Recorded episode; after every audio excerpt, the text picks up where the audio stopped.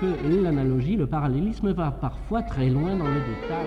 La musique classique est au-delà. C'est l'heure métaclassique avec David Christoffel. Les rapports entre la littérature et la musique se jouent forcément dans les rapports entre écrivains et musiciens. Mais pour en prendre connaissance, encore faut-il enregistrer leurs échanges. D'autant qu'il est bien possible qu'en les enregistrant, leurs échanges s'en trouvent encore plus riches et denses. Au nom donc de l'ambition d'aider à formuler les rapports actuels vivants entre littérature et musique, Métaclassique a organisé pour mieux l'enregistrer la rencontre entre l'auteur Olivier Cadio et l'organiste improvisateur-compositeur Thomas Lacôte qui est aussi musicologue et lecteur d'Olivier Cadio de longue date. Comme souvent dans les premiers échanges, les deux artistes ont cherché à formuler leurs points de correspondance, mais plus singulièrement, il en est ressorti aussi des questions plus générales autour de la notion même de formulation. Cette rencontre d'une pleine journée était accueillie par l'abbaye de Royaumont, où Thomas Lacôte se trouve en résidence et où Olivier Cadio était lui-même en résidence, mais dans les années 80. Mon. Merci de ne rien oublier et de ne rien laisser dans le train. Des poubelles sont à votre disposition sur les quais.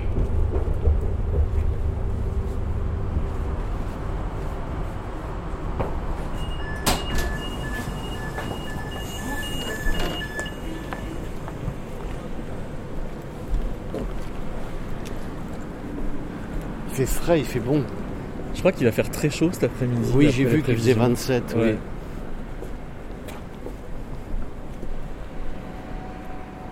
Le connais bien Euh, non, non, non, Pas non, du non. tout.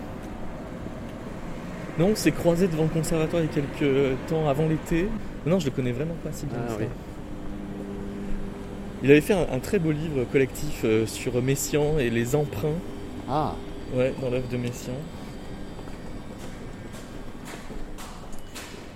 Et alors il est aussi, euh, tu sais, comme pas mal d'organistes, euh, à la fois euh, entre improvisateurs et, et compositeurs. Quoi. ah oui, c'est ça. Ouais.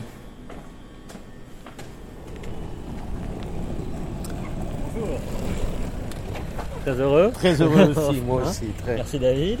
Comment vas-tu? Bonjour, très bien, toi aussi. J'enregistre tout. Je vois ça.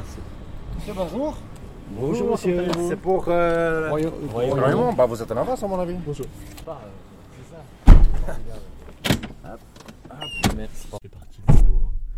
J'ai passé, je, je reviens là, après 35 ans là. Après 35 ans quand même, d'accord. Ouais. Je, vais je vous raconterai, j'ai Ouais. plein d'histoires. C'est rigolo. Moi j'ai entendu un peu parler de l'atelier de traduction euh, qui s'est passé Oui, ici. Qui, qui- qui a duré plusieurs années. Oui, c'est ça. ouais. C'était formidable ça. Euh, mais je pense que l'histoire littéraire de Royaumont euh, voilà, est un peu enfouie quoi. Voilà. Absolument, c'est il y a de moi. ça. Ouais, ouais. C'est moins important. euh, Moi j'ai eu une bourse pour y habiter une année. Ah oui. en 86, D'accord. 87. Ouais. Et il y avait une autre, un- quelqu'un qui s'appelait François Dominique qui a, qui a eu aussi une bourse. Ouais. Et après moi, ils ont peut-être que c'était ils ont arrêté. C'était, on passait un an dans l'abbaye Quand même. et il y avait personne, c'était vide. Donc c'était fascinant. Ça ressemblait à un vieux consulat. euh. Et, et vous êtes aussi entre les deux, alors donc vous, Bah, en fait, e- être en résidence ici, d'ailleurs c'est le mot qu'on emploie souvent pour les musiciens, ça n'a pas, ça pas le sens d'y habiter véritablement. non, non. Mais euh, depuis 2019 surtout, euh, j'ai eu l'occasion de faire pas mal de choses autour de l'orgue, parce qu'a a priori c'était l'orgue de Royaumont qui était mon point d'attache, il y a, ce- cet orgue dans, dans- dans le réfectoire.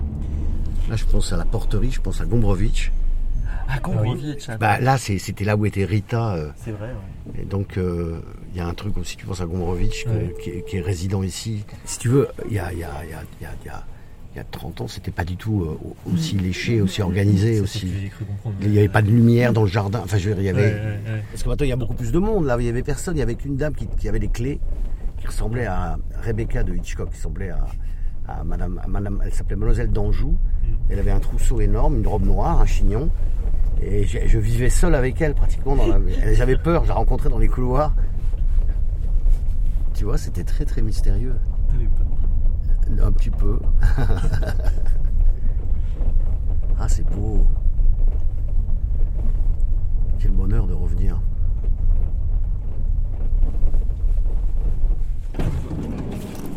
Donc j'étais dopé un peu pour faire le. J'étais seul en endroit, donc et je tournais comme ça, dans ce... mais des, des- des heures la nuit, dans un bonheur. J'écoutais du Bach, ou j'écoutais, j'avais des Walkman à l'époque, et je passais à chaque fois devant la bibliothèque.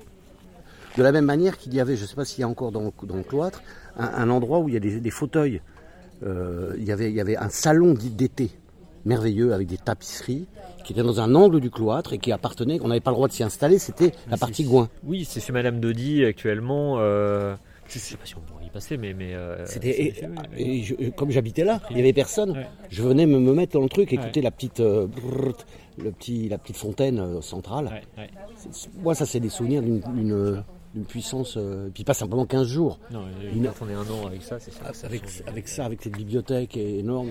Mais se retrouver ensemble comme ça, comprends. Ouais, ouais, ouais. tout à fait inédit. Enfin, c'est- c'est une idée géniale. C'est une idée. euh, c'est très très très excitant mentalement. Oui, après, de toute façon, je suis qu'un mauvais lecteur, comme tous les, Ah bah, tous les lecteurs. Comme Voilà. tous les lecteurs. C'est- Euh, J'espère, j'espère, j'espère mauvais et partie prenante et Donc euh, voilà, et c'est lié à des étincelles aussi. euh. Je, je- je vais commencer par là, il faut bien, faut bien mettre les choses petit à petit, mais la- je pense que le, le moment d'entrée finalement dans, dans votre œuvre, euh, ça a été, euh, ça a été de vous entendre dire. Euh, c'est-à-dire ces, ces petits clips de présentation qu'on vous fait faire depuis déjà pas mal d'années. ah, ça chez se- Paul, chez POL. Ouais. les petits Mais- mais c'est donc- par l'éditeur. Oui, mais je ne saurais pas. Alors, j'ai essayé de chercher quelle année c'était exactement. J'ai un doute parce que c'était, c'était, je pense, un match en été. Je, je connaissais votre nom pour une autre raison avant que je vais vous dire. Bien sûr du sapin, mais encore une autre. Voilà. Et, et donc, euh, je pense que je suis rentré dans, dans votre écriture par cette oralité. Voilà. Ça, ça a placé quelque chose. C'est ça, c'est ça. Vous avez dit ça, ça voilà. Et, euh, et donc, il y avait quelque chose qui était, il y avait, euh, je sais pas, un rythme, un flux, euh, une intonation, une musique, enfin, de, de cette chose-là. Voilà. Et, et à l'époque, je savais pas du tout que, que beaucoup de vos textes avaient été adaptés pour le théâtre, enfin, qui, voilà, qui, cette oralité était devenue euh, réelle dans plein. C'est ça. plein de situations. C'est très juste ce que vous dites. Elle est devenue réelle. C'est ça. Elle est devenue réelle. Elle a été spontanée dans la lecture. Ouais. Et, et les gens se sont emparés de ça, au théâtre. 2008 peut-être, quelque chose comme ça, 2007. Euh, mais c'est peut-être au moment de la sortie de d'un Nid Pourquoi faire, 2007. Je, Je crois que c'est ça. C'est ça? Ouais, c'est ça. Moi j'ai quoi 20, euh, 24 ans, 25 ans, c'est mes débuts de compositeur. Euh, je travaille beaucoup avec l'orgue, qui est un instrument qui me permet de travailler en direct avec l'improvisation et l'écriture, de chercher le lien entre cette forme d'oralité, qui est, mon, expression un peu naturelle avec mon instrument et, la mise en forme de l'écriture. Et je sais que là j'ai appris quelque chose. En, plus du, choc de celui qui aime lire ou qui aime écouter, euh, j'ai appris quelque chose sur euh, qu'est-ce que c'était qu'une oralité sous-jacente à un texte et comment elle se, se recréait. Voilà, bien sûr que j'ai entendu des écrivains dire leurs textes dans d'autres situations, mais voilà, il s'est passé quelque chose à ce moment-là qui m'a guidé vers, euh, qui m'a guidé vers ça. Et donc ce que je connaissais avant, c'est la Bible Bayard. Ah. Parce que je, je- j'avais justement, d'ailleurs, j'avais entendu euh, certains des textes de la Bible Bayard euh, lus avec des, des accompagnements d'orgue. Euh, donc je l'avais acheté. Évidemment, c'est des textes. Enfin voilà, je connais pas mal de textes bibliques. euh, c'est les fonctions de l'organisme aussi, et notamment les psaumes voilà, qu'on accompagne beaucoup en permanence. On commencer par ça. Mais je- ça, je suis curieux de savoir comment ça s'est passé. On commencer par ça. Ouais, ouais, ouais. C'est amusant parce plus comme on atelier d'écriture. Absolument. Ça a été l'atelier d'écriture absolue. Insister juste, euh, On pourrait s'asseoir. C'est pas bête, non? Je regrette pas avoir emporté de cigarette. On peut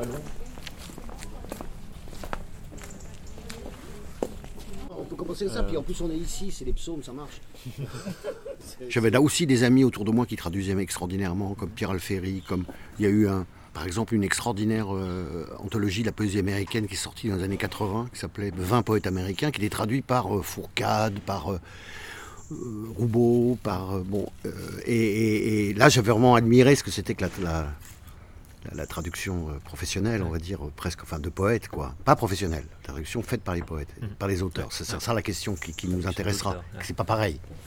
C'est fondamental cette différence. Et, et je faisais aussi partie d'ici, au même moment avant la Bible, de, de- des- des trucs de traduction ici, Ouais. qui était alors un truc très bien, c'était groupe et un seul auteur américain en général Mhm. qui venait et, et- et tout le monde s'y mettait et on discutait, c'était génial, on s'amusait, on picolait comme des On m'a barres. raconté des histoires pas possibles avec ça. oui. On a été loin. Vraiment, c'était génial.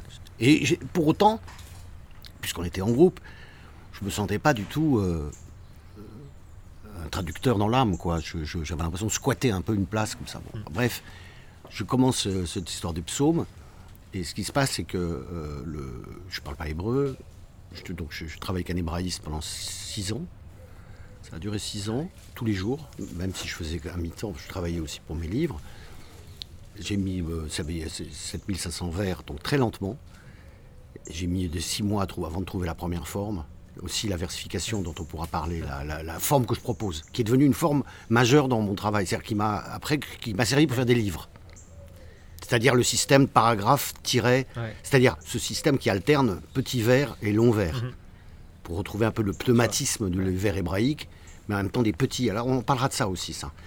Alors, donc je fais ça, et, et- et je, je me retrouve face à un texte qui n'est pas du tout euh, un texte à enjoliver.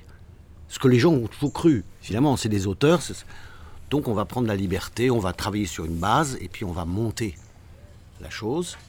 Ce que font au fond les exégètes. Les exégètes, ils, ils- ils traduisent un texte et ils mettent en, en- en musique ou en texte ce qu'ils ont de meilleur en, en magasin. D'abord, ils sont croyants, ce qui, ce qui donne aussi un enjeu émotionnel euh, très important. Ouais.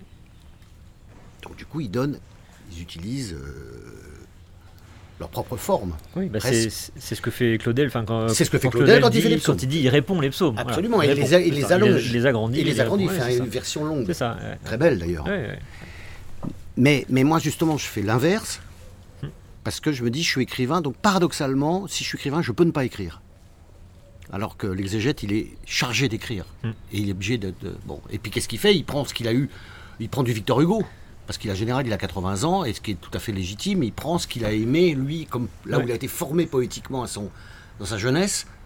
Donc on se retrouve dans- avec des traductions du genre, alors qu'il y a marqué en hébreu, moi petit dans le noir, j'ai peur, à j'allais Iran, euh, le visage exsangue au milieu des ténèbres, enfin je n'importe- Ouais. tu, tu vois, Ouais. qui n'est pas dans le texte. Mais parce qu'en plus, il veut expliquer. Sa mission, c'est aussi de faire comprendre et de voilà. Évidemment, tu as bien raison. Ouais. On peut se, te- allons, allons-y, c'est parti. Allons-y. Comme si pour dater le- l'heure. euh, c'est pas- Ils se tutoyèrent à, 22 à 22h15. Ils restèrent unis à Royaumont plusieurs années, ne pouvant plus jamais arrêter de parler, tu sais, comme dans un truc de, Ils de Borges. C'est les mecs qui courent dans les murs. On dit qu'il rôde encore. euh, Viens, rôde encore.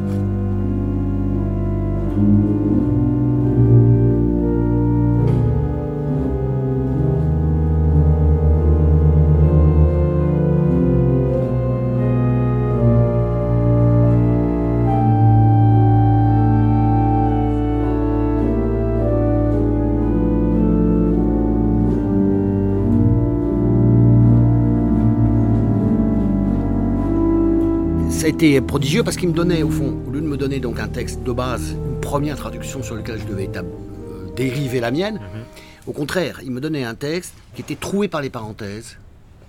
Euh, à chaque mot s'ouvrait une, autre solution. Donc, c'était un texte mangé au mythe et, et- et développé. Et en même temps, face à ça, des, des commentaires théologiques pour dire l'importance à ce moment-là, la Ouais. réception, etc. bien, bien. Là où on en est aussi dans les recherches, parce que ce qui est fascinant, c'est qu'il y a toujours des nouveautés sur ce terrain. C'est quand même absolument catapultant quand on y pense. vivant, ouais. C'est vivant, c'est quand même pas rien. Voilà, et donc ce que je, ce que je faisais, au fond, c'est que j'ai fait la même chose que ce que je faisais en poésie euh, quand je fais mon art poétique, c'est-à-dire que, je- je- sans vouloir, je, je, je parlais tout à l'heure, je fais pas du cut-up euh, moderniste, arty, quoi. Je fais ça de manière infantile et, et émotionnelle. Donc il y avait à l'intérieur de son texte, le texte lui était dedans. Ouais, ouais. Et tout d'un coup, je pouvais, moi, faire mon chemin et capturer. Finalement, j'écrivais à peine. Je prenais et je trouvais la forme qui me permettait de recueillir cette perfection, ce trésor que je trouvais dans les mots. Ah, Donc, c'était tellement fort. Je me souviens, moi, je travaillais ça euh, tous les jours euh, dans un bistrot. J'allais déjeuner, je, me- je mettais des lunettes noires parce que ça me faisait pleurer. Et- presque tous les jours, émotionnellement, j'avais l'impression de, de, de transporter, sans être un conceptuel branché, tu vois, c'est ça surtout. C'est Le plus important. Après, les gens ont pensé que j'ai toujours été un, un malin, quoi, qui faisait des trucs, un peu souvent, pas tout le monde, hein, mais que, tu vois, alors qu'au fond, je faisais ça comme un, comme si j'étais un conservatoire, quoi, que j'avais le droit de pas surenrichir le texte, mais de le présenter tel quel, et que j'avais trouvé, je vous en parlerai plus tard, de la forme, cette forme qui permet à la fois d'isoler des tout petits mots, moi petit dans le noir, enfin de, de- de- et, d'aller vers ce qui est au fond l'usage des croyants de, la Bible, c'est-à-dire tout simplement d'ouvrir au milieu et de se servir de ces psaumes aussi comme d'un bréviaire. On peut ouvrir et, et puis jouer à, Et ça marche, d'ailleurs, oui. comme Oui, horoscope. C'est ça, voilà. Tu vois, parce que c'est vrai que c'est pour le pour celui qui est qui est habitué, bah, comme voilà, comme l'organiste à ses claviers, à la, à la traduction euh, liturgique des psaumes, celle qui voilà, celle qui est la traduction dite euh, courante. La chose frappante, c'était en effet euh, l'aspect d'éclat, on va dire ça comme ça. Euh, on avait l'impression qu'on avait passé un filtre sur le sur le texte. Je sais pas si moi je l'ai su en lisant des commentaires ou on avait l'impression que ça devait être la syntaxe pure. On se disait l'hébreu doit être doit avoir cette syntaxe là. J'en sais rien en fait. Et on avait cette sensation là que c'était une sorte de retour, une sorte de syntaxe d'origine, et que cette syntaxe était donc paradoxalement entre guillemets moderne pour nous, et qu'elle nous semblait euh, proche d'un art poétique contemporain. Mais, en fait, j'en sais rien. C'était purement fantasmé. Mais ça donnait cette impression d'une forme de, mise à nu des rapports euh, de syntaxe, des rapports de fonction dans la phrase, euh, qui semblait voilà, être là, pur, euh, blanc, euh, net, cristallin, et rien d'autre.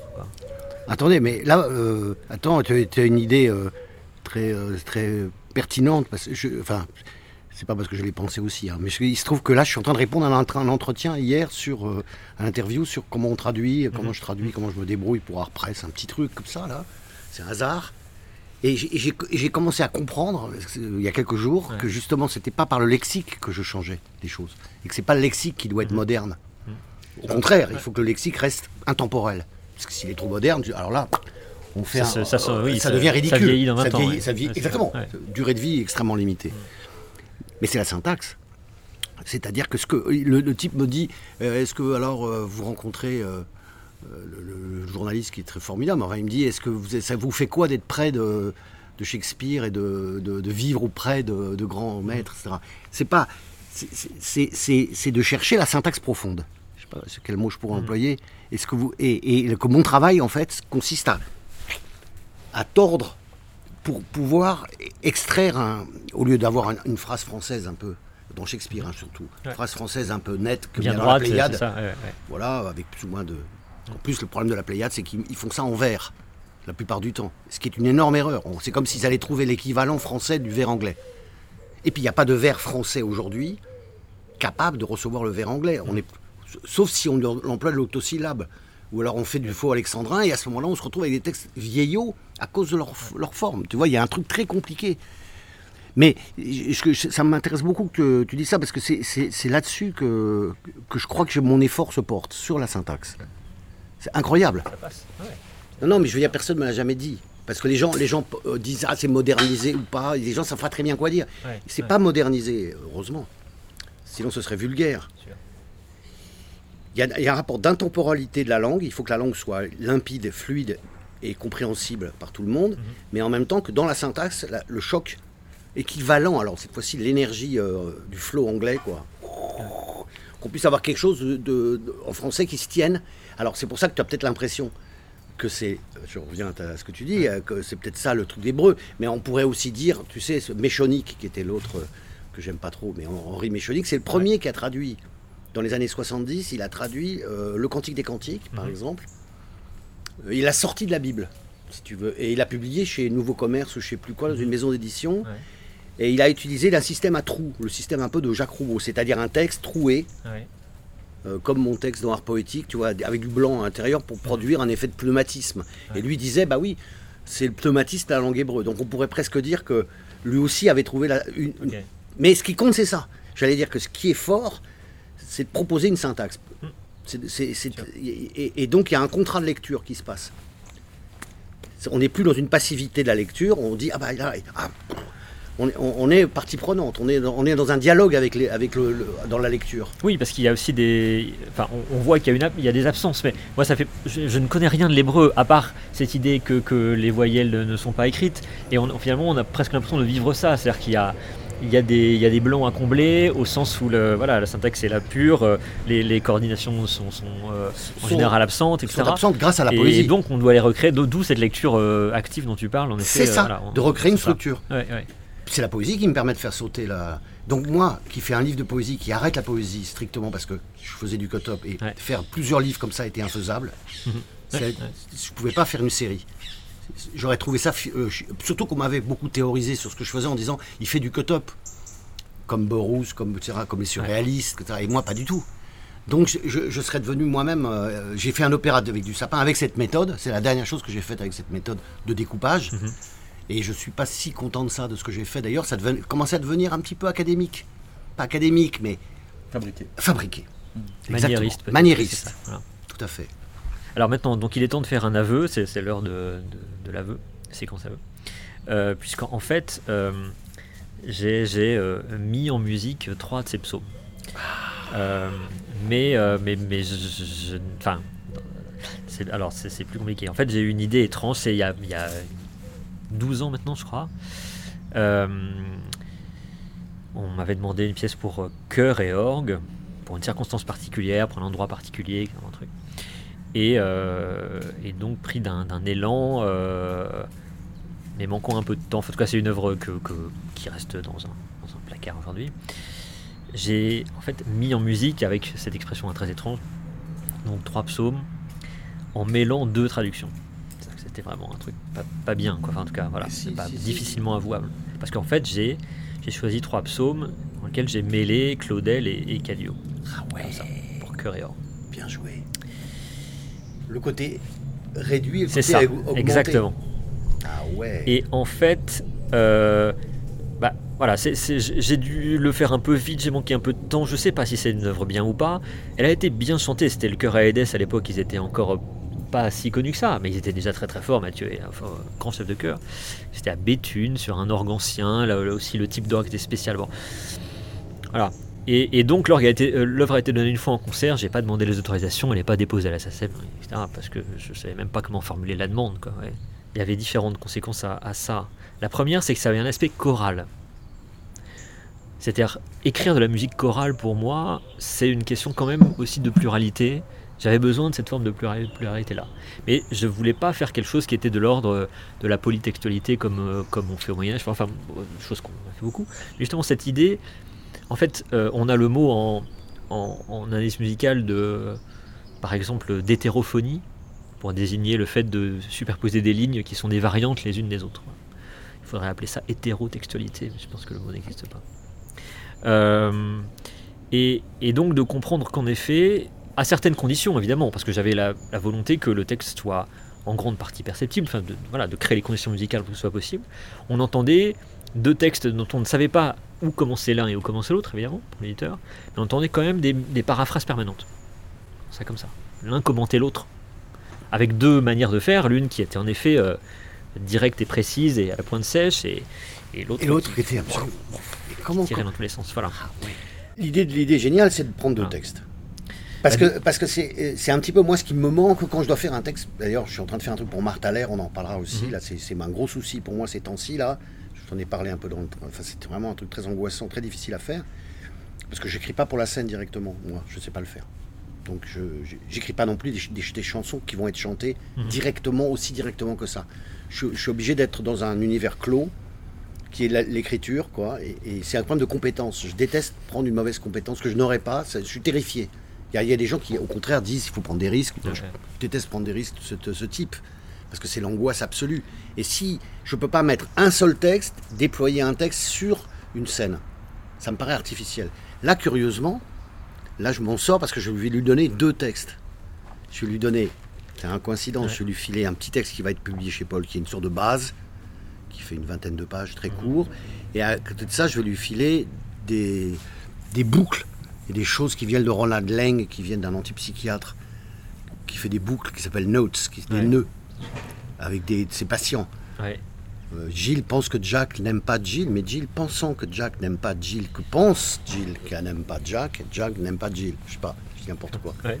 Les boucles, et puis Malarmé, le tombeau d'Anatole, qui est une obsession pour moi, qui, est une, sorte de, de- de truc. Et donc je vais arriver et je vais lui dire voilà, j'ai rendez-vous samedi prochain à Bâle. Je vais lui dire voilà, j'ai un petit texte et puis j'ai des ajouts, et puis on va voir.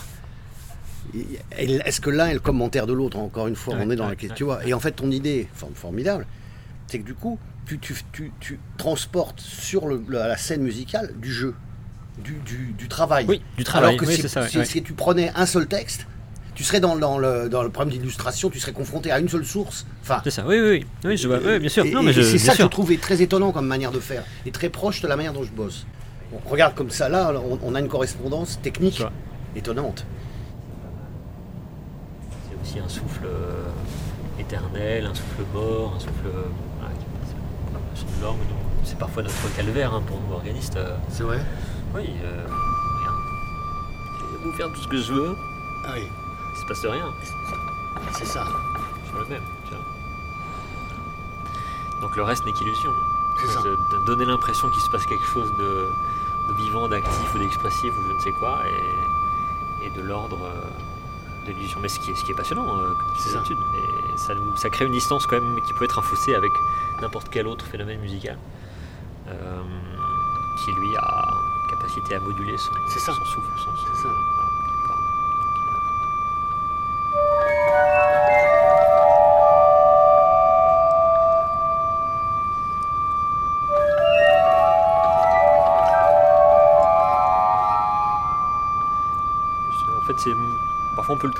Comparer à une sorte de pixel parce que finalement on a voilà c'est un petit petit carré brut euh, avec lequel on peut faire des choses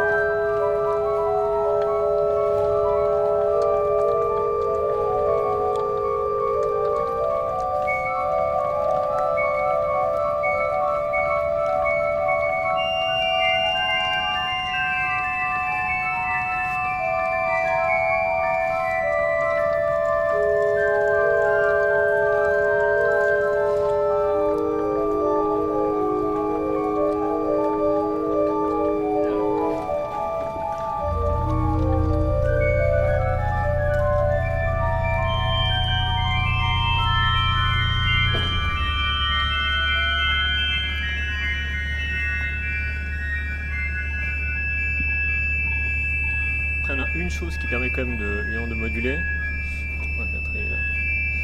C'est- cette chose-là. Je vais mettre les appels blanches.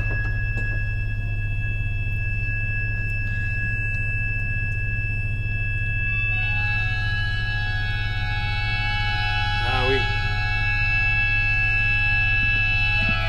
Ah oui. Donc là, on, voilà, on peut même avoir, j'ai l'idée, une sorte de Ah, respiration un Respiration. peu large et rauque, Ah comme oui. ça. Juste des volets, hein, hein. C'est pas l'air qui est affecté, mais juste des volets devant les tuyaux.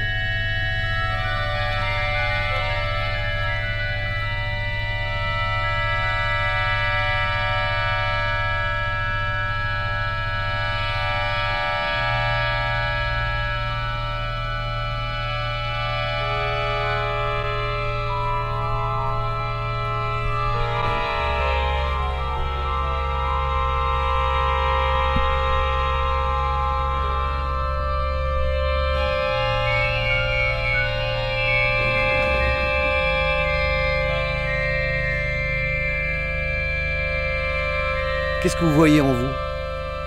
Est-ce que vous vous voyez? Comment vous voyez-vous? Arrêtez de vous déchiffrer comme un paysage, avec deux versants, l'un triste, l'autre gai.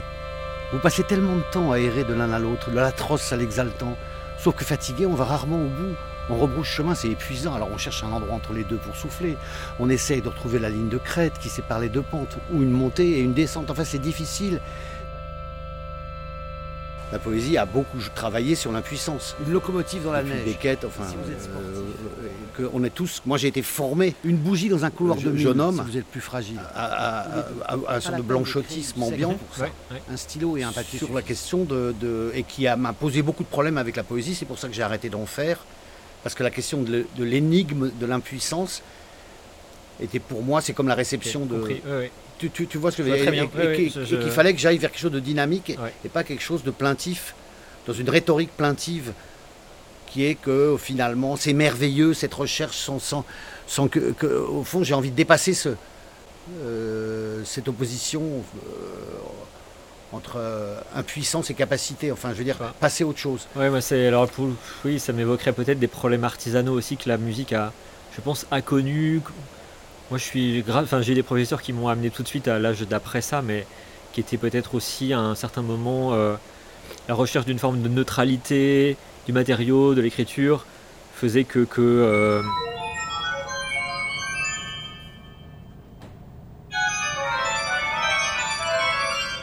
Dieu, son importance. Voilà, ça c'est le truc Ah qui oui. revient. Oui. 18, 18, psaume 18. Dieu son importance. ça. Rien que ces, ces, trois mots-là disent quelque chose de, de la. De, je sais pas si tu connais cette traduction, mais de la, la nature de cette traduction.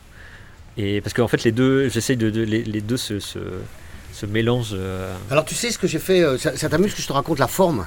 Ah, mais oui, bien sûr, hein, mais je. Parce que Surtout que là, on va arriver à une discussion de cuisine qui, qui est celle dont on a Bah, besoin. ça. Je suis là pour ça. Je suis un professeur d'analyse musicale, je, rappelle. ce que j'ai mis six mois à trouver, et ce que j'ai mis six mois à trouver, et, et curieusement maintenant je m'en sers aussi. J'ai un autre projet de livre de poésie. J'aimerais peut-être faire un livre de poésie, euh, euh, un art poétique 2. euh, euh, dans quelques années, j'ai une idée, que je vous raconterai tout à l'heure, une idée, enfin une envie de faire exactement la même chose mais l'inverse. C'est-à-dire au lieu de travailler avec la grammaire, je travaillais au contraire avec des choses ultra privées. Mais je ferais le même travail.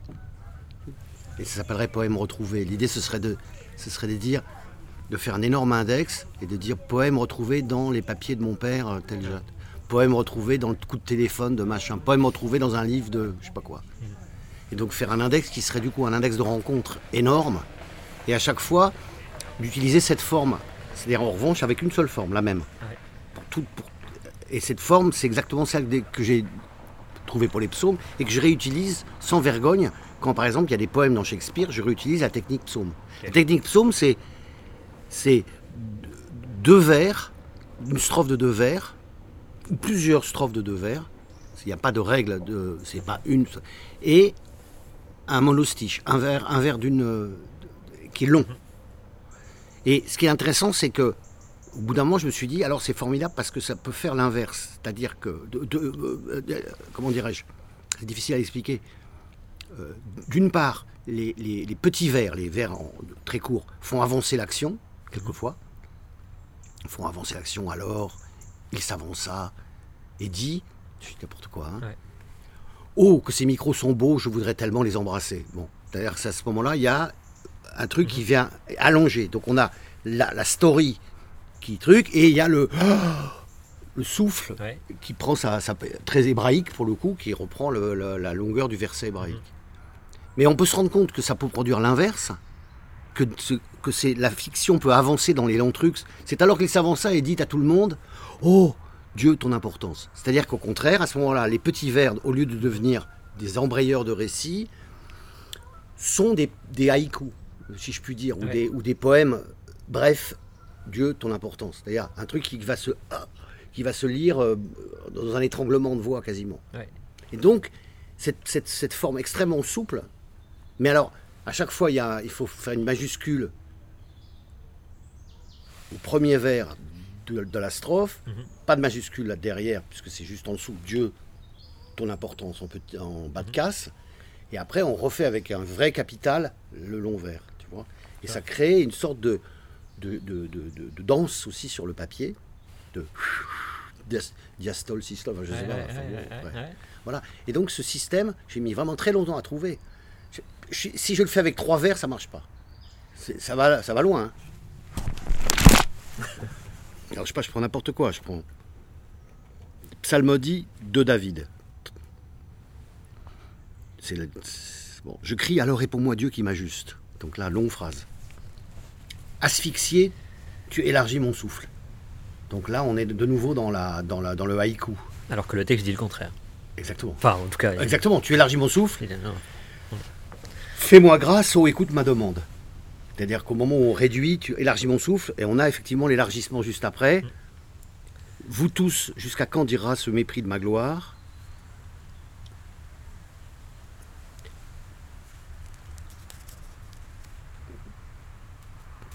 Là, on a un deux vers, par exemple une strophe qui fait avancer l'action, comme je le disais, rentrer dans vos pensées, étendu sur vos nattes. Tu vois, là, là on n'est pas tout à fait dans le haïku, on est dans le, dans, l'avance d'un récit. Yahvé, dirige sur nous la lumière de ta face. Tu as déposé de la joie dans mon cœur. plus que tous vos raisins et tout le blé possible, dans la paix s'étendre et s'endormir, toi seul y avait en sécurité, tu me gardes. Voilà.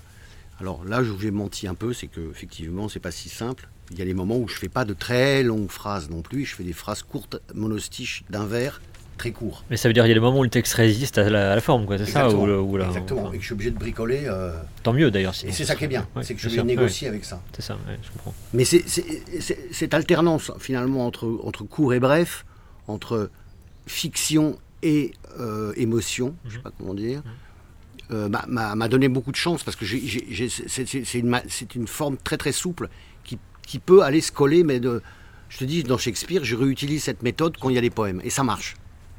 Je suis très étonné. C'est comme si j'avais trouvé euh, une forme fixe, presque, euh, une méthode qui me servait pour. Donc, je n'écris plus de poésie, sauf le, ce projet que j'ai là éventuellement. ouais. Mais du coup, je, je travaille à mort ça. C'est comme si je faisais un- une expérimentation euh, pédagogique. J'apprends, moi, à faire ça. C'est pas que je trouve, c'est que je l'apprends. Et je l'apprends en vrai, et je l'apprends pendant six ans. Et du coup, après, s'il se trouve qu'après, curieusement, je, je commence à faire de- dans la prose, dans les romans, le même système. Paragraphe long, et phrases très courtes, pratiquement tous mes livres sont bâtis. Maintenant, je n'oserais plus refaire ça. Maintenant, j'ai tendance à essayer de rendre les choses moins apparemment formelles. Parce que j'ai envie que le lecteur ne soit pas intimidé. J'ai mis du temps à comprendre que les blancs, que moi je croyais reposants, pour nous tous, sont en fait terrifiants. Pour beaucoup de gens, parce que tout à coup ils se disent Ah, le blanc devient. Alors que là, je fais tout ce que je peux pour rendre ce blanc sympathique chaleureux, plein de choses. Ce, blanc n'est pas le blanc de la poésie contemporaine, de la poésie blanche d'où je viens. Donc faire ça, c'était aussi une rupture, comme l'art poétique, c'est aussi une rupture par rapport à une tradition du blanc français, si je puis dire, poésie. Où tout d'un coup, le blanc a une espèce de, responsabilité, de, tout d'un coup, tu sens qu'il y a des choses énormes qui sont cachées derrière, tu penses qu'il y a la pensée. Alors qu'au fond, non, là, c'est quelqu'un qui, qui, justement, c'est peut-être l'ordre de l'ordre de la musique, hein, qui joue. Qui joue. Ça- c'est jouable, si je puis dire. Tu, tu vois, c'est dissible et jouable. Mais c'est parce qu'il y a un sacrifice, du, c'est un- il y a un holocauste, comme pour dire dans le texte, du blanc. C'est-à-dire, de- finalement, d'une transcendance euh, que je mets ailleurs. Parce que je- moi, je suis pas croyant, Mhm. mais, mais l'émotion est considérable, euh, qu'on soit croyant ou pas. D'ailleurs, on ne nous demande pas d'être croyant quand on est moine, on nous demande de, de- de faire ton boulot, d'enluminer et de faire le jardinage. Tu vois, déjà, je suis dans mon projet d'après. En fait, le, la réaction presque euh, que directe du, du- je sais pas, du professeur d'analyse musicale ou du musicologue que je peux être euh, me dit c'est trop simple. Il y a un truc qui cloche. Tu le dis très simplement, mais en fait c'est bien plus compliqué que ça. Oui. Euh, et, ça, je l'ai entendu de la bouche de plein de compositeurs ou sous la plume de plein de compositeurs, qui ont une manière comme ça de, ramasser une question technique. euh, je sais pas, euh, allez, mais si on dit, voilà, là c'est du mode 2, là c'est du mode 3. Bah oui, c'est vrai. Pourquoi aller chercher Enfin, toi, qu'est-ce que ça veut dire de plus? Et c'est passionnant parce que c'est à la fois justement une chose d'une simplicité absolue et qui, qui d'abord évidemment est complexifiée par le fait que le texte résiste tout le temps. Il y a, des- résistances partout, donc, cette belle définition, elle existe euh, pratiquement jamais. Mais même, je, je, sais pas, mais là, je manquerais de, je manque de compétences. Juste, je peux juste faire un parallèle par rapport à certaines situations que je connais en musique. Je saurais pas par quel type de question, comment relancer la chose pour aller presque te pousser, te forcer à, enrichir, cette définition parce que, parce que tu vas forcément voilà, tu vas accumuler une expertise de ce problème formel qui amènera à ce que tu en fait tu- voilà, il y a beaucoup de choses cachées derrière cette chose si simple de dire euh, deux cours un long C'est sûr, c'est sûr que là où tu as raison, c'est que ce système n'est pas un système reposant. C'est-à-dire, c'est pas une forme dans laquelle je viens couler euh, calmement euh, le, le- le Oui. flot du texte. C'est quelque chose qui, qui demande, c'est pas un vilain mot, mais presque une expertise permanente.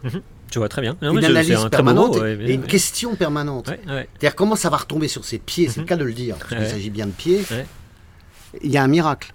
Et tu vois bien qu'il y a que des il y a que des, des- des- des- effectivement. Là je dis ah bah c'est bizarre. il n'y a que les pas de côté oui c'est ça en fait le pur Pour que euh, ça n'y tienne. c'est ça Ouais, Et ouais. donc ça tient à la limite. Il y a une limite. Il y a quelque chose qui est, qui et c'est pour ça que c'est très compliqué, Hmm. puisque ça demande un réglage permanent et c'est ça l'écriture.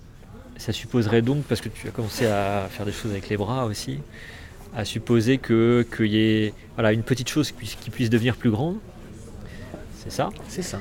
Euh, mais, mais quelle est la nature de cette. Alors, est-ce que. c'est- Alors, je, je- je vais vous expliquer un truc. Il- il- sou- souvent avec des élèves, euh, pour expliquer des choses assez simples de, de qu'est-ce que peut être euh, l'histoire des formes musicales au XIXe siècle, par exemple, nous on parle d'extension, le modèle forme classique, on tire sur ces formes-là. On n'invente pas, je sais pas, des formes dans lesquelles on ferait des formes sonates à cinq thèmes. Non, on continue à avoir des grandes sections, mais on trouve des moyens musicaux d'étirer les proportions monumentales qui nous amènent, je sais pas, à faire une symphonie de Bruckner. euh, euh, mais je leur dis finalement, euh, en littérature, habituellement, on n'écrit pas un roman sur le même modèle formel qu'une phrase.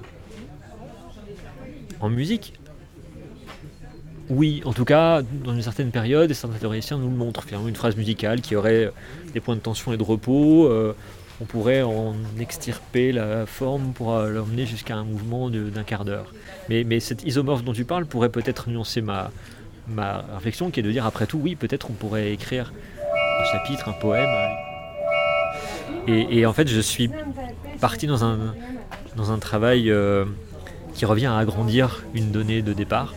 Ça a quelque chose de, de l'ordre du thème et variation, mais qui serait plutôt des sortes de projections. Au... Ça pourrait peut-être s'appeler chambre claire, c'est le mot que je Chambre pour le chambre claire, comme Ah. la- voilà. pour, le, pour aussi l'idée de pouvoir projeter sur un espace plus grand, etc. Chose. Euh, et qui revient donc aussi à se demander comment est-ce que une donnée de départ peut changer de dimension. C'est comme ça.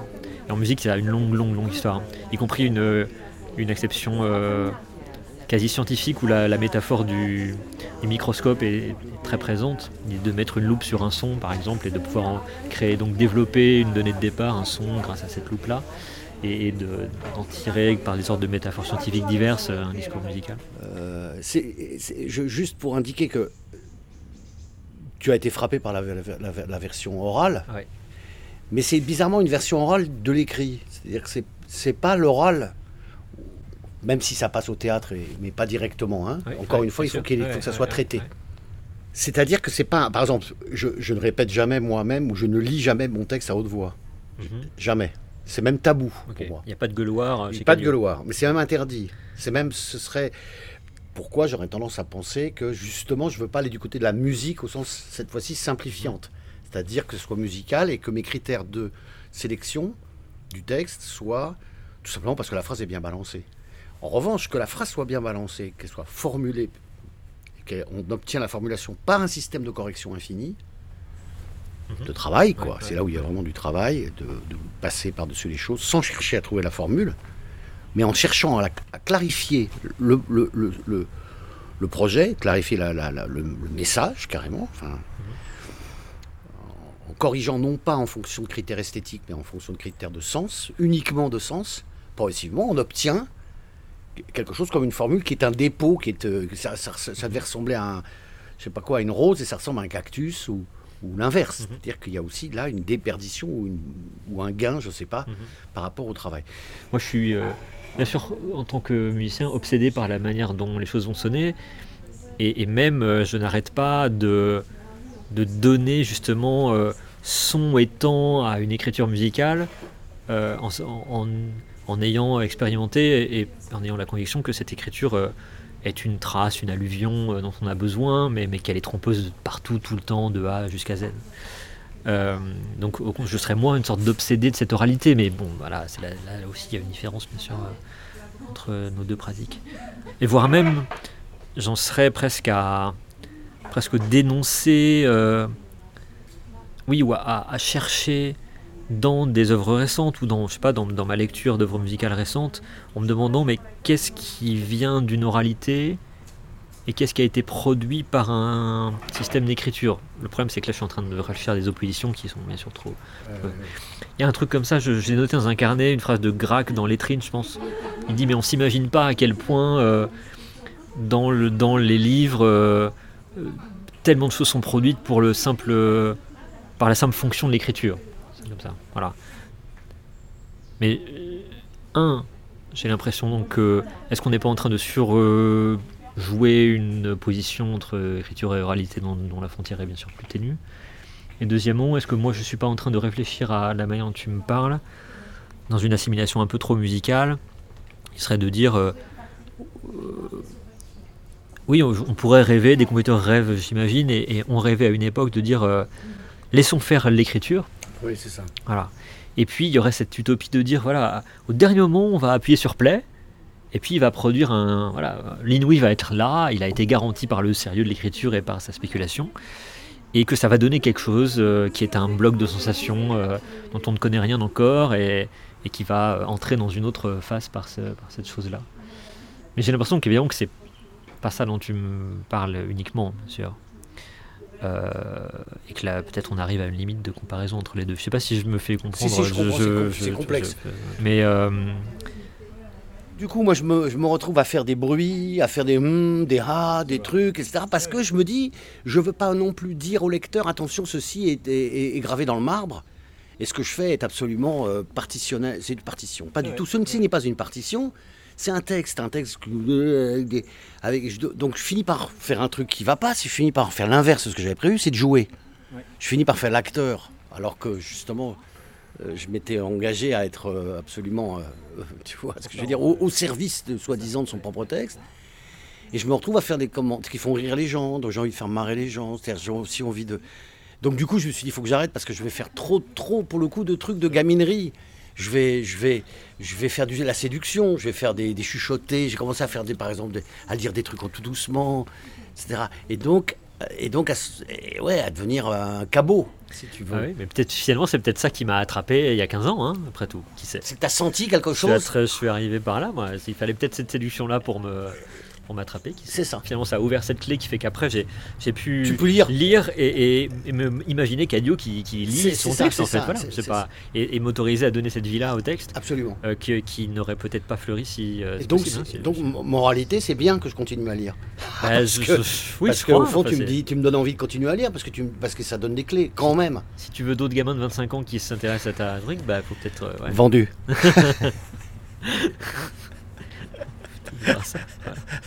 Si tu veux d'autres gamins de 25 ans, c'est super ça. Tu veux des, des suiveurs, tu veux des, des épigones? Rejoins maintenant tout de suite. Call 999-27234. Un baldaquin, c'est idéal. Un baldaquin, c'est idéal. Un véritable caisson où l'on oublie tout. On emporte un coup les mauvais souvenirs, les phrases de trop qui brûlent dans la mémoire. On les fait tourner dans les méandres des nerfs du cerveau. Ce manège me sauve. Et chaque matin, qu'il pleuve, qu'il vente, je me débat et Dieu cela. Et chaque matin, qu'il pleuve, qu'il vente, je me débat et Dieu sait si cela est compliqué avec tout ce système de couverture. Couette, courte pointe, oreiller, tout ce circuit obligatoire que l'angoisse doit suivre étape par étape pour se dissoudre. Je me torture pour savoir s'il est possible d'être heureux ou quelque chose d'approchant. Les gens autrefois dormaient assis, très bien, pour ne pas perdre le fil de la conversation, pour rester dans le coup, pour ne pas s'absenter trop de la chaise ou du fauteuil qui les installe dans un cercle, famille, amis, assemblée, procès, salle d'attente, le pour ne pas disparaître corps et bien dans un lit presque de mort chaque nuit. Mais on est beaucoup plus tard. C'est tout à fait différent. On a été habitué à dormir étendu, c'est bon pour toi. Le sommeil c'est bon, hein? Alors on est étendu, la nuit vous prend. Et comme les bûcherons attaquent un arbre par différents côtés, en y introduisant des coins de fer de plus en plus gros jusqu'à ce qu'ils ne tiennent plus que par un fil, on se redort un instant, ah, ça brûle. Une veilleuse de rêve. Petite machine à vapeur au fond d'une forêt. Vapeur? Transmission?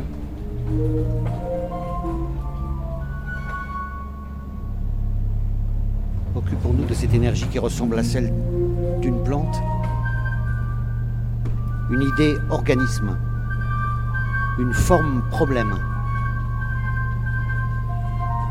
À une époque, après une longue série d'hallucinations nocturnes, je souffrais d'une douleur terrible au ventre. Chaque matin, dès l'aube, qu'il pleuve, qu'il vente, une boule d'angoisse, de nerfs, de chair étrangère agressive.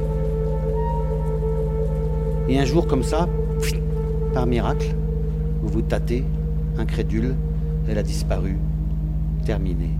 On a un claquement de doigts et clac, rétrospectivement, vous prenez conscience de tout ce que vous avez subi. Vous comprenez que la chose qui faisait mal était aussi celle qui avait mal. La douleur était un organe et l'organe la douleur est, comme la ruse si bien connue, du bras perdu dont on a toujours la sensation. C'est sa soudaine absence qui vous dit tout sur lui. Preuve d'existence par disparition. En voilà un bon truc. Je m'en servirai le jour venu. Bref, ça marche. Quel allègement. Tout va bien. Je suis une machine au fond. Ça m'arrange. Je peux juste entendre le corps tout seul qui respire. Respire. Respire.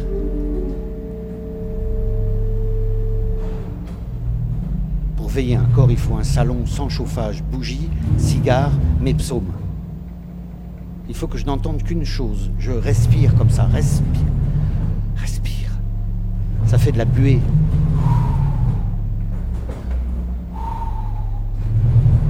Je respire.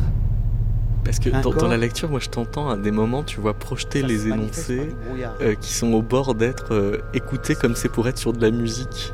Ce que t'as pas du tout quand t'as pas de musique avec toi, C'est ça. Tu vois. Et comme quand même, tu travailles avec le bord du discours rapporté souvent. Quand, c'est là, t'es, t'es le vrai cadio, tu vois. Puis à d'autres moments, tu projettes les, les phrases un peu en l'air, et là, ça devient le récitant, qui, qui- ça, qui- qui vient coloniser cadio, quoi, c'est ça. Bien sûr, Ouais. parce que bah, c'est parce que je l'écoute. Oui, Ouais, ouais.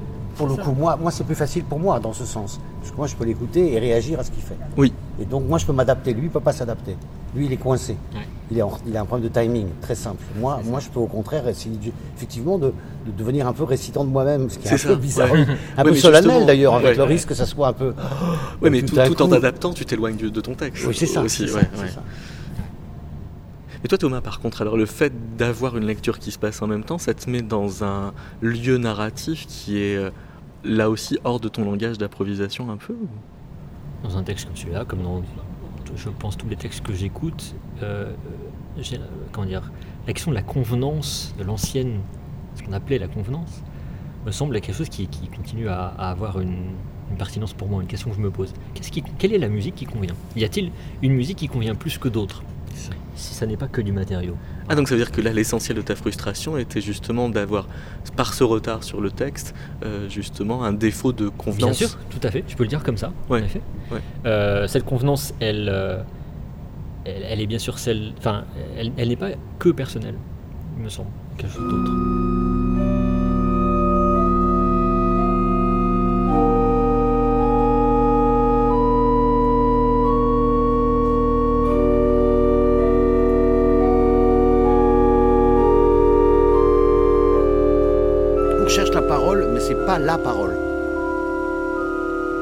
Même pas le bon mot parole. Il a toujours quelque chose d'un peu trop pur. Comme un ruisseau clair qui dévalerait d'une montagne. Ça n'existe pas. Disons que ça ne se trouve pas sous le sabot d'un cheval. On rencontre quelquefois des voix splendides, claires et discrètes. Des voix si bien placées, sans ironie mais sans gravité non plus. Cet équilibre est déjà un miracle à obtenir. Eh bien, ça peut pas être ça. Ça suffit pas. Il faudra vous en séparer. C'est encore autre chose qu'on cherche. C'est difficile à admettre. On doit sacrifier des choses si belles, c'est comme ça Quand même, c'est exagéré. Bienvenue au couvent. C'est loin C'est inaccessible alors Mais non, c'est pas parce que c'est rare et délicat à définir que c'est une énigme. C'est à portée de main. Il y a un autre état de la parole, gazeux, précipité, un taux exact de condensation et de, vol- de volatilité. C'est promis. Je voudrais bien retrouver, mais je sais pas du tout où il est, faudrait que je- Bah ouais. celui qui, qui parle de lecture à voix basse. Si vous prenez le métro le dimanche matin très tôt, vous rencontrerez à coup sûr une jeune fille ou un jeune homme qui liront un livre à couverture rouge Le hasard n'existe pas.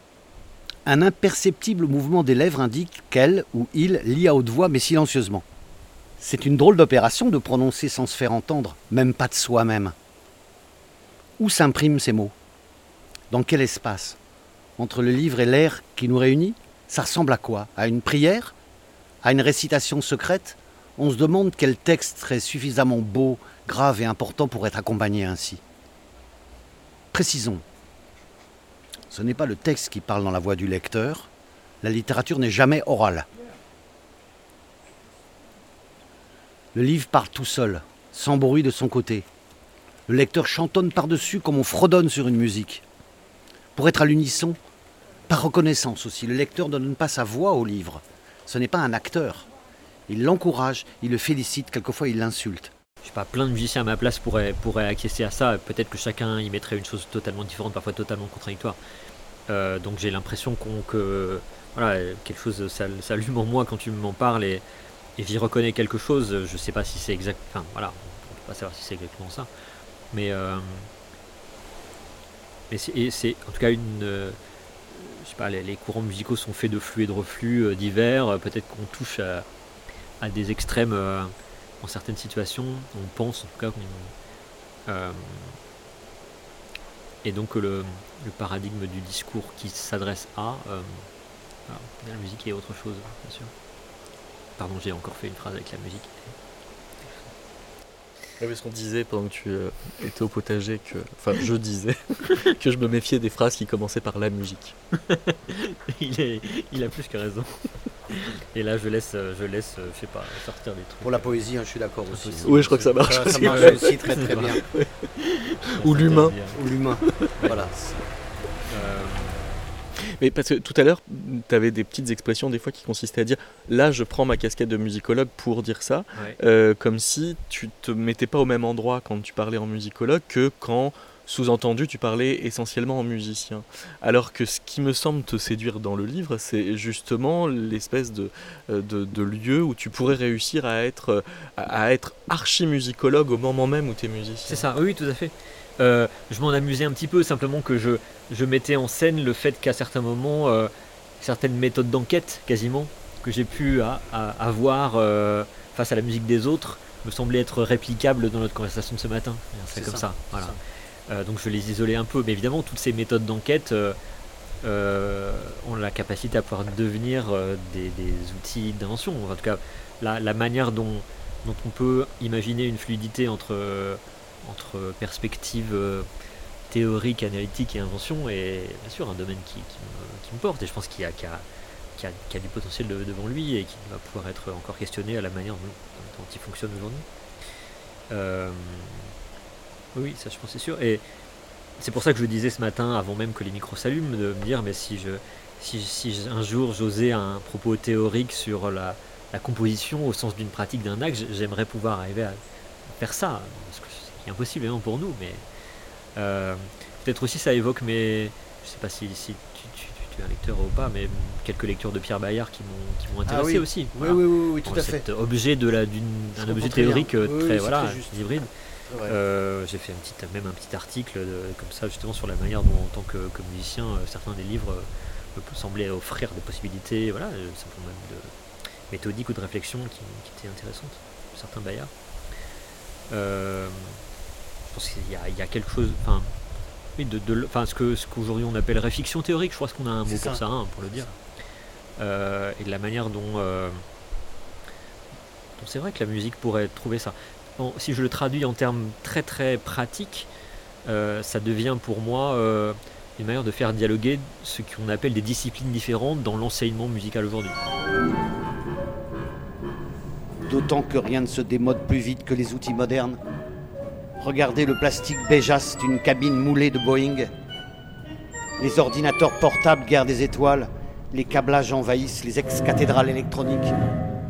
Dépêchons-nous, la couette est à la bonne température. Le matin, il fait encore nuit, l'oreiller épouse l'arrière de mon crâne.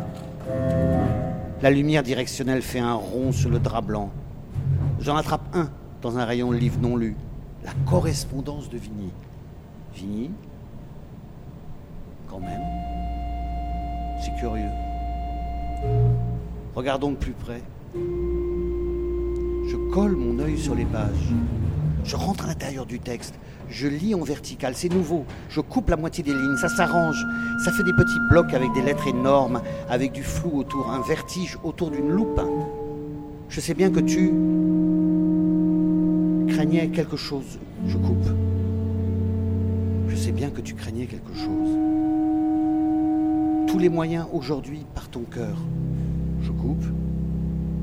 Dans le mien, pour moi, en tout ceci est que je coupe tendresse, c'est que je ne te, pour moi, tu consoles. Je coupe. Quand amour, je coupe. Mon ange, t'envoie des baisers. Ici, je coupe. La nuit, la peau respire. Stop.